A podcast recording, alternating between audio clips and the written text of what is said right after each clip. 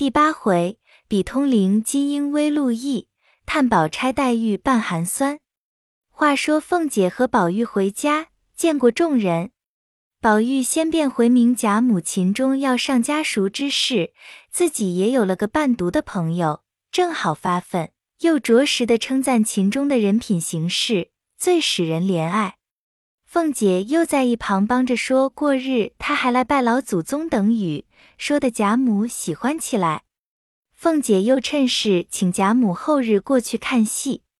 贾母虽年老，却极有兴头。至后日又有尤氏来请，遂携了王夫人、林黛玉、宝玉等过去看戏。至晌午，贾母便回来歇息了。王夫人本是好清静的，见贾母回来，也就回来了。然后凤姐做了首席，尽欢至晚无话。却说宝玉因送贾母回来，待贾母歇了中觉，意欲还去看戏取乐，又恐扰得秦氏等人不便，因想起近日薛宝钗在家养病，未去亲后，意欲去望她一望。若从上房后角门过去，又恐遇见别事缠绕，再或可巧遇见他父亲，更为不妥，宁可绕远路罢了。当下众嬷嬷丫鬟伺候他换衣服，见他不换，仍出二门去了。众嬷嬷丫鬟只得跟随出来，还只当他去那府中看戏。谁知道穿堂，便向东向北绕厅后而去。偏顶头遇见了门下清客相公张光丹聘人二人走来，一见了宝玉，便都笑着赶上来，一个抱住腰，一个携着手，都道。我的菩萨哥儿，我说做了好梦呢，好容易的遇见了你。说着，请了安，又问好，劳到半日，方才走开。老嬷嬷叫住，因问：“二位爷是从老爷跟前来的不是？”二人点头道：“老爷在孟坡斋小书房里歇中觉呢，不妨事的。”一面说，一面走了。说的宝玉也笑了。于是转弯向北奔梨香院来，可巧银库房的总领名唤吴新登与仓上的头目明代良，还有几个管事的头目，共有七个人，从账房里出来，一见了宝玉，赶来都一齐垂手站住。独有一个买办名唤钱华，因他多日未见宝玉，忙上来打签儿请安，宝玉忙含笑携他起来。众人都自法越发好了，多早晚赏我们几张贴贴。宝玉笑道：“在那里看见了？”众人道：“好几处都有，都称赞的了不得，还和我们寻呢。”宝玉笑道：“不值什么，你们说与我的小妖儿们就是了。”一面说，一面前走，众人带他过去，方都各自散了。闲言少述。且说宝玉来至梨香院中，先入薛姨妈室中来，正见薛姨妈打点针纸与丫鬟们呢。宝玉忙请了安，薛姨妈忙一把拉了他，抱入怀内，笑说：“这么冷天，我的儿难为你想着来，快上炕来坐着吧。”命人倒滚滚的茶来。宝玉因问：“哥哥不在家？”薛姨妈叹道。他是没龙头的马，天天忙不了，那里肯在家一日？宝玉道：“姐姐可大安了。”薛姨妈道：“可是呢，你前儿又想着打发人来瞧他，他在里间不是，你去瞧他，里间比这里暖和，那里坐着，我收拾收拾就进去和你说话。”宝玉听说，忙下了炕来至里间门前，只见吊着半旧的红软帘。宝玉先连一迈步进去，先就看见薛宝钗坐在炕上做针线，头上挽着漆黑油光的标字儿，蜜合色棉袄，玫瑰紫二色金银鼠比肩挂，葱黄绫棉裙，一色半新不旧，看去不觉奢华。唇不点儿红，眉不画而翠。脸若银盆，眼如水杏，罕言寡语，人未葬于安分随时，自云守拙。宝玉一面看，一面问：“姐姐可大玉了？”宝钗抬头，只见宝玉进来，连忙起身，含笑答说：“已经大好了，倒多谢记挂着。”说着，让他在炕沿上坐了，即命婴儿斟茶来，一面又问老太太姨娘安，别的姐妹们都好，一面看宝玉头上戴着雷密丝嵌宝紫金冠，额上勒着二龙抢珠金抹额。身上穿着秋香色丽蟒白狐叶箭袖，系着五色蝴蝶鸾绦，项上挂着长命锁，系名符。另外有一块落草时闲下来的宝玉。宝钗阴笑说道：“成日家说你的这玉究竟未曾细细的赏见，我今倒要瞧瞧。”说着便挪近前来，宝玉亦凑了上去，从项上摘了下来，递在宝钗手内。宝钗托于掌上，只见大如雀卵，灿若明霞，莹润如酥，五色花纹缠护。这就是大荒山中青埂峰下的那块顽石的幻象。后人曾有诗潮云：“女娲炼石已荒唐，又向荒唐演大荒。失去幽灵真境界，换来亲就臭皮囊。好知运败金无彩，勘探时乖玉不光。”白骨如山望姓氏，无非公子与红妆。那顽石亦曾记下他这幻香病赖僧所捐的篆文，今亦按图画于后。但其真体最小，方能从胎中小儿口内衔下。今若按其体画，恐字迹过于微细，使观者大费眼光，亦非畅事。故今只按其形式，无非略展些规矩。使观者便于灯下最终可阅。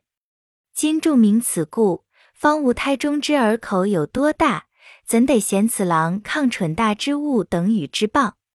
通灵宝玉正面图示，通灵宝玉祝云莫失莫忘，仙寿恒昌。通灵宝玉反面图示，祝云一除邪祟，二疗冤疾，三知祸福。宝钗看毕。又重新翻过正面来细看，口内念道：“莫失莫忘，仙寿恒昌。”念了两遍，乃回头向婴儿笑道：“你不去倒茶，也在这里发呆做什么？”婴儿嘻嘻笑道：“我听这两句话，倒像和姑娘的项圈上的两句话是一对儿。”宝玉听了，忙笑道：“原来姐姐那项圈上也有八个字。”我也赏见赏见。宝钗道：“你别听他的话，没有什么字。”宝玉笑央：“好姐姐，你怎么瞧我的了呢？”宝钗被缠不过，因说道：“也是个人给了两句吉利话，所以赞上了，叫天天带着，不然沉甸甸的有什么趣儿？”一面说，一面解了排扣，从里面大红袄上。将那珠宝晶莹、黄金灿烂的璎珞掏将出来，宝玉忙脱了锁看时，果然一面有四个篆字，两面八字，共成两句吉衬。一层暗示画下形象，因祝云不离不弃，因祝云芳龄永继。宝玉看了，也念了两遍，又念自己的两遍，因笑问。姐姐这八个字倒真与我的是一对。婴儿笑道：“是个赖头和尚送的，他说必须赞在金器上。”宝钗不待说完，便趁他不去倒茶，一面又问宝玉从那里来。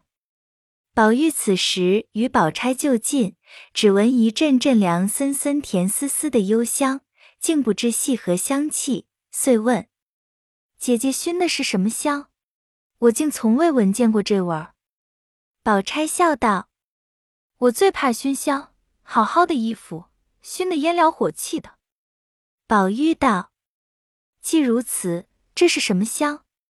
宝钗想了一想，笑道：“是了，是我早起吃了丸药的香气。”宝玉笑道：“什么丸药这么好闻？好姐姐，给我一碗尝尝。”宝钗笑道：“又混闹了，一个药也是混吃的。”一语未了，忽听外面人说：“林姑娘来了。话犹未了，林黛玉已遥遥的走了进来，一见了宝玉，便笑道：“哎呦，我来的不巧了。”宝玉等忙起身笑让座。宝钗阴笑道：“这话怎么说？”黛玉笑道：“早知他来，我就不来了。”宝钗道：“我更不解这意。”黛玉笑道。要来一群都来，要不来一个也不来。借他来了，你我再来，如此间错开了来着，岂不天天有人来了？也不至于太冷落，也不至于太热闹了。姐姐如何反不解这意思？宝玉因见他外面罩着大红羽缎对金褂子，因问：“下雪了吗？”地下婆娘们道：“下了这半日雪珠了。”宝玉道：“取了我的斗篷来不曾？”黛玉便道：“是不是我来了，他就该去了？”宝玉笑道：“我多早晚说要去了，不过拿来预备着。”宝玉的奶母李嬷嬷因说道：“天又下雪，也好早晚的了，就在这里同姐姐妹妹一处玩玩吧。姨妈那里摆茶果子呢。”我叫丫头去取了斗篷来，说给小妖们散了吧。宝玉应允。李嬷嬷出去，命小厮们都个散去不提。这里薛姨妈已摆了几样细茶果来，留他们吃茶。宝玉因夸前日在那府里甄大嫂子的好鹅掌鸭信，薛姨妈听了，忙也把自己糟的取了些来与他尝。宝玉笑道。这个须得就酒才好，薛姨妈便令人去灌了最上等的酒来。李嬷嬷便上来道：“姨太太，酒倒罢了。”宝玉央道：“妈妈，我只喝一盅。”李嬷嬷道：“不中用，当着老太太、太太，那怕你吃一坛呢。想那日我眼错不见一会，不知是那一个没调教的。”只图讨你的好，不管别人死活，给了你一口酒吃，葬送的我挨了两日骂。姨太太不知道，她性子又可恶，吃了酒更弄性。有一日老太太高兴了，又禁着她吃，什么日子又不许她吃，何苦我白陪在里面？薛姨妈笑道：“老霍，你只放心吃你的去，我也不许他吃多了。便是老太太问，有我呢。”一面令小丫鬟来，让你奶奶们去也吃杯堂堂血气。那李嬷嬷听如此说，只得和众人去吃些酒水。这里宝玉又说：“不必温暖了，我只爱吃冷的。”薛姨妈忙道：“这可使不得，吃了冷酒，喜自手打掌。”宝钗笑道。宝兄弟，亏你每日加杂学旁收的，难道就不知道酒性最热？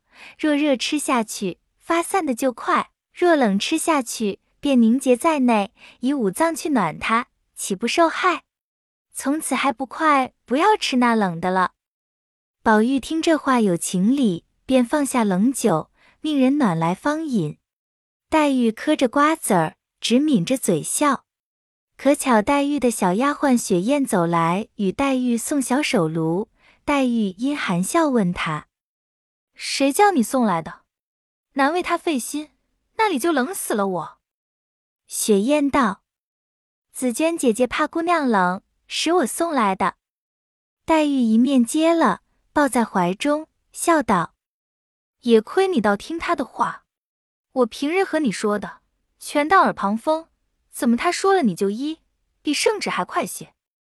宝玉听这话，知是黛玉借此奚落他，也无回复之词，只嘻嘻的笑两阵罢了。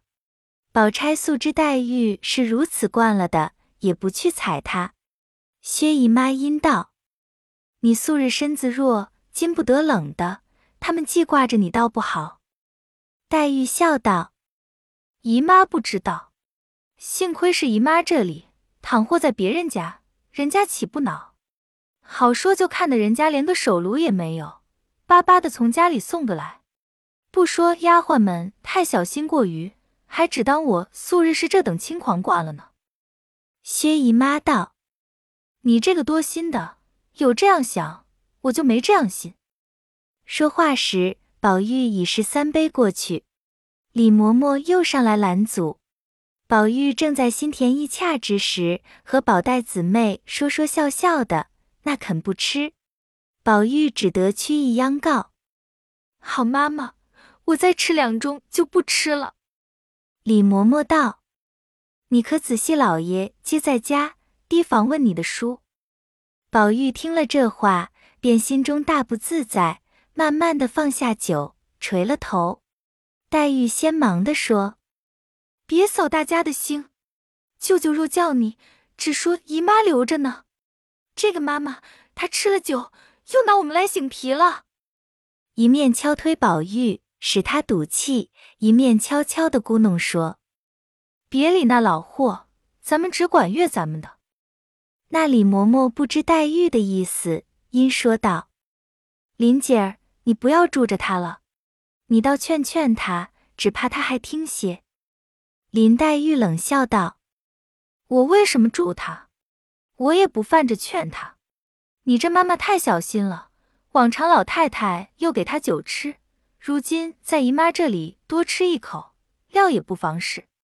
必定姨妈这里是外人，不当在这里的也未可定。”李嬷嬷听了，又是急又是笑，说道：“真真这林姐儿说出一句话来，比刀子还尖。”你这算了什么？宝钗也忍不住笑着，把黛玉腮上一拧，说道：“真真这个贫丫头的一张嘴，叫人恨又不是，喜欢又不是。”薛姨妈一面又说：“别怕，别怕，我的儿，来这里没好的你吃，别把这点子东西唬的存在心里，倒叫我不安。只管放心吃，都有我呢。”越发吃了晚饭去，便醉了，就跟着我睡罢。因命再烫热酒来，姨妈陪你吃两杯，可就吃饭吧。宝玉听了，方又鼓起心来。李嬷嬷因吩咐小丫头子们：“你们在这里小心着，我家里换了衣服就来，悄悄的回姨太太，别由着她，多给她吃。”说着便家去了。这里虽还有三两个婆子，都是不关痛痒的，见李嬷嬷走了，也都悄悄去寻方便去了。只剩了两个小丫头子，乐得讨宝玉的欢喜。幸而薛姨妈千哄万哄的，只容她吃了几杯，就忙收过了。做酸笋鸡皮汤，宝玉痛喝了两碗，吃了半碗碧荆粥。一时薛林二人也吃完了饭。又艳艳的沏上茶来，大家吃了。薛姨妈方放了心。雪雁等三四个丫头已吃了饭，进来伺候。黛玉因问宝玉道：“你走不走？”宝玉眯斜倦眼道：“你要走，我和你一同走。”黛玉听说，遂起身道：“咱们来了这一日，也该回去了，还不知那边怎么找咱们呢。”说着，二人便告辞。小丫头忙捧过斗笠来，宝玉便把头略低一低，命她戴上。那丫头便将这大红星毡斗笠一抖，才往宝玉头上一合。宝玉便说：“爸爸，好蠢东西，你也轻信儿？难道没见过别人戴过的？让我自己戴吧。”黛玉站在炕沿上道。啰嗦什么？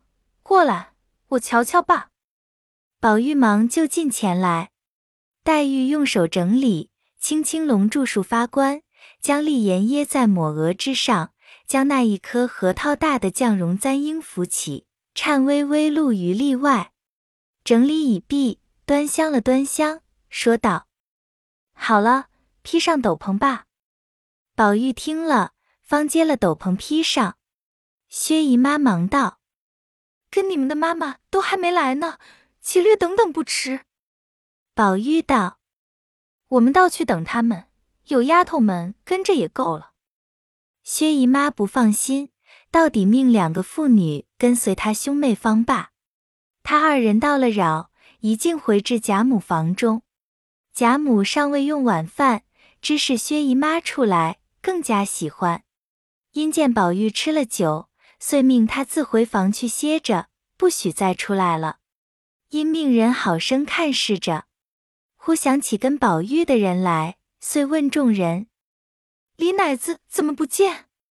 众人不敢直说家去了，只说：“才进来的，想有事才去了。”宝玉踉跄回头道。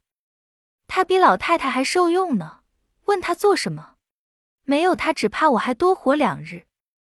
一面说，一面来至自己的卧室，只见笔墨在案，晴雯先接出来，笑说道：“好，好，要我研了那些墨，早起高兴，只写了三个字，丢下笔就走了，哄得我们等了一日。快来与我写完这些墨才罢。”宝玉忽然想起早起的事来，阴笑道：“我写的那三个字在那里呢？”晴雯笑道：“这个人可醉了。你头里过那府里去，嘱咐贴在这门斗上。这惠子又这么问，我生怕别人贴坏了，我亲自爬高上梯的贴上。这惠子还冻得手僵冷的呢。”宝玉听了，笑道：“我忘了。”你的手冷，我替你握着。说着，便伸手携了晴雯的手，同仰手看门斗上新书的三个字。一时黛玉来了，宝玉笑道：“好妹妹，你别撒谎，你看这三个字那一个好。”黛玉仰头看里间门斗上新贴了三个字，写着“绛云轩”。黛玉笑道：“个个都好。”怎么写的这么好了？你也与我写一个匾。宝玉嘻嘻的笑道：“又哄我呢。”说着又问：“袭人姐姐呢？”晴雯向里间炕上努嘴。宝玉一看，只见袭人和衣睡着在那里。宝玉笑道：“好，太我早了些。”因又问晴雯道。今我在内府里吃早饭，有一碟子豆腐皮的包子，我想着你爱吃，和甄大奶奶说了，只说我留着晚上吃，叫人送过来的，你可吃了？晴雯道：“快别提，一送了来，我知道是我的，偏我才吃了饭，就放在那里。后来李奶奶来了，看见，说宝玉未必吃了，拿了给我孙子吃去罢，他就叫人拿了家去了。”接着，倩雪捧上茶来，宝玉因让林妹妹吃茶，众人笑说：“林妹妹早走了，还让呢。”宝玉吃了半碗茶，忽又想起早起的茶来，因问倩雪道：“早起沏了一碗风露茶，我说过，那茶是三四次后才出色的，这惠子怎么又沏了这个来？”倩雪道。我原是留着的，那惠子李奶奶来了，她要尝尝，就给她吃了。宝玉听了，将手中的茶杯只顺手往地下一掷，豁啷一声打了个粉碎，泼了倩雪一裙子的茶。又跳起来问着倩雪道：“她是你那一门子的奶奶，你们这么孝敬她，不过是仗着我小时候吃过她几日奶罢了。如今宠得她比祖宗还大了。”如今我又吃不着奶了，白白的养着祖宗做什么？撵了出去，大家干净。说着便要去，立刻回贾母撵他乳母。原来袭人实未睡着，不过故意装睡，引宝玉来怄他玩耍。先闻的说自问包子等事，也还可不必起来。后来摔了茶盅，动了气，遂连忙起来解释劝阻。早有贾母遣人来问是怎么了，袭人忙道：“我才倒茶来，被雪滑倒了，失手砸了盅子。”一面又安慰宝玉道：“你立要撵他也好，我们也都愿意出去，不如趁势连我们一起撵了，我们也好，你也不愁再有好的来服侍你。”宝玉听了这话，方无了言语，被袭人等扶至炕上，脱换了衣服。不知宝玉口内还说些什么，只觉口齿缠绵，眼眉愈加形色，忙服侍他睡下。袭人伸手从他项上摘下那通灵玉来，用自己的手帕包好，塞在褥下。次日待时，便冰不着脖子。那宝玉就枕边睡着了。彼时李嬷嬷等已进来了，听见醉了，不敢前来在家触犯，只悄悄的打听睡了，方放心散去。次日醒来，就有人回，那边小荣大爷带了秦相公来拜。宝玉忙接了出去，领了拜见贾母。贾母见秦钟形容标致，举止温柔，堪陪宝玉读书，心中十分欢喜，便留茶留饭，又命人带去见王夫人等。众人因素爱秦氏，今见了秦钟是这般人品，也都欢喜。临去时都有表里。贾母又与了一个荷包，并一个金魁星。取文星和合之意，又嘱咐他道：“你家住得远，或有一时寒热饥饱不便，只管住在这里，不必限定了。只和你宝叔在一处，别跟着那些不长进的东西们学。”秦钟一一的答应，回去禀知。他父亲秦业现任营善郎，年近七十，夫人早亡，因当年无儿女。便向养生堂抱了一个儿子，并一个女儿。谁知儿子又死了，只剩女儿，小名唤可儿。长大时生的形容袅娜，性格风流。因素与贾家有些瓜葛，故结了亲，许与贾蓉为妻。那秦业至五旬之上方得了秦钟，因去岁夜失亡故，未暇延请高明之事，只得暂时在家温习就课。正思要和亲家去商议送往他家塾中，暂且不致荒废。可巧遇见了宝玉这个机会，又知贾家塾中现今私塾的是贾代儒，乃当今之老儒。秦钟此去，学业料必尽意，成名可望，因此十分喜悦。只是换囊羞涩，那贾家上上下下都是一双富贵眼睛，容易拿不出来。为儿子的终身大事，说不得东拼西凑的，恭恭敬敬封了二十四两支见礼，亲自带了秦钟来代儒家拜见了。然后听宝玉上学之日，好一同入塾。正是早知日后贤争气，岂肯今朝错读书？